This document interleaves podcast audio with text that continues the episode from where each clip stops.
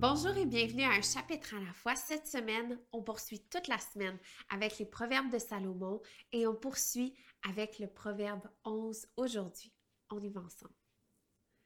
La balance faussée fait horreur à l'Éternel, mais un poids exact lui est agréable.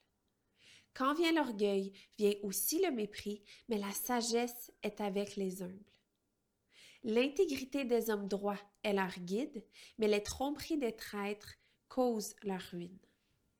Le jour de la colère, la richesse ne sert à rien, c'est la justice qui délivre de la mort. La justice de l'homme intègre rend sa voie droite, mais le méchant tombe par sa méchanceté.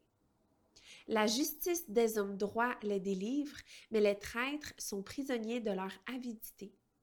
À la mort du méchant, son attente meurt avec lui. C'est en pure perte qu'il plaçait son espoir dans les richesses. Le juste est délivré de la détresse et le méchant y prend sa place. Par sa bouche, l'impie perd son prochain, tandis que les justes sont délivrés par leur connaissance.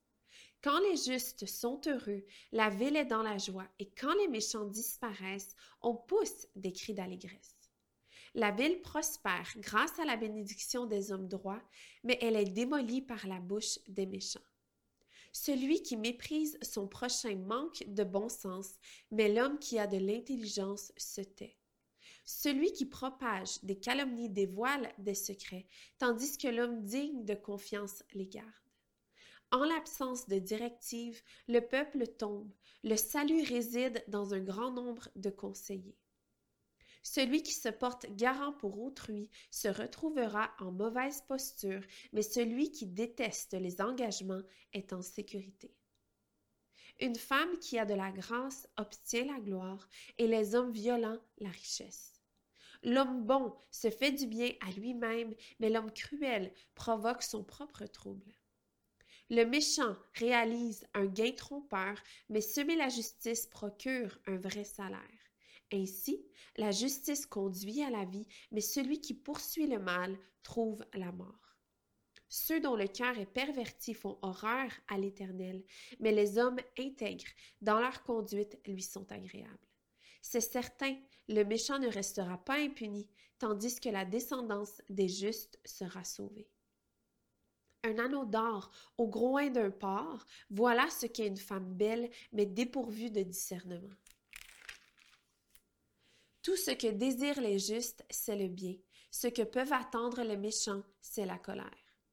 L'un, qui donne avec largesse, devient encore plus riche. L'autre, qui épargne à l'excès, ne fait que s'appauvrir.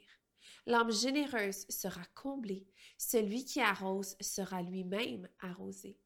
Le peuple maudit celui qui lui, qui lui refuse le blé, mais la bénédiction repose sur la tête de celui qui le vend. Celui qui recherche le bien s'attire la faveur, mais celui qui poursuit le mal en devient la victime.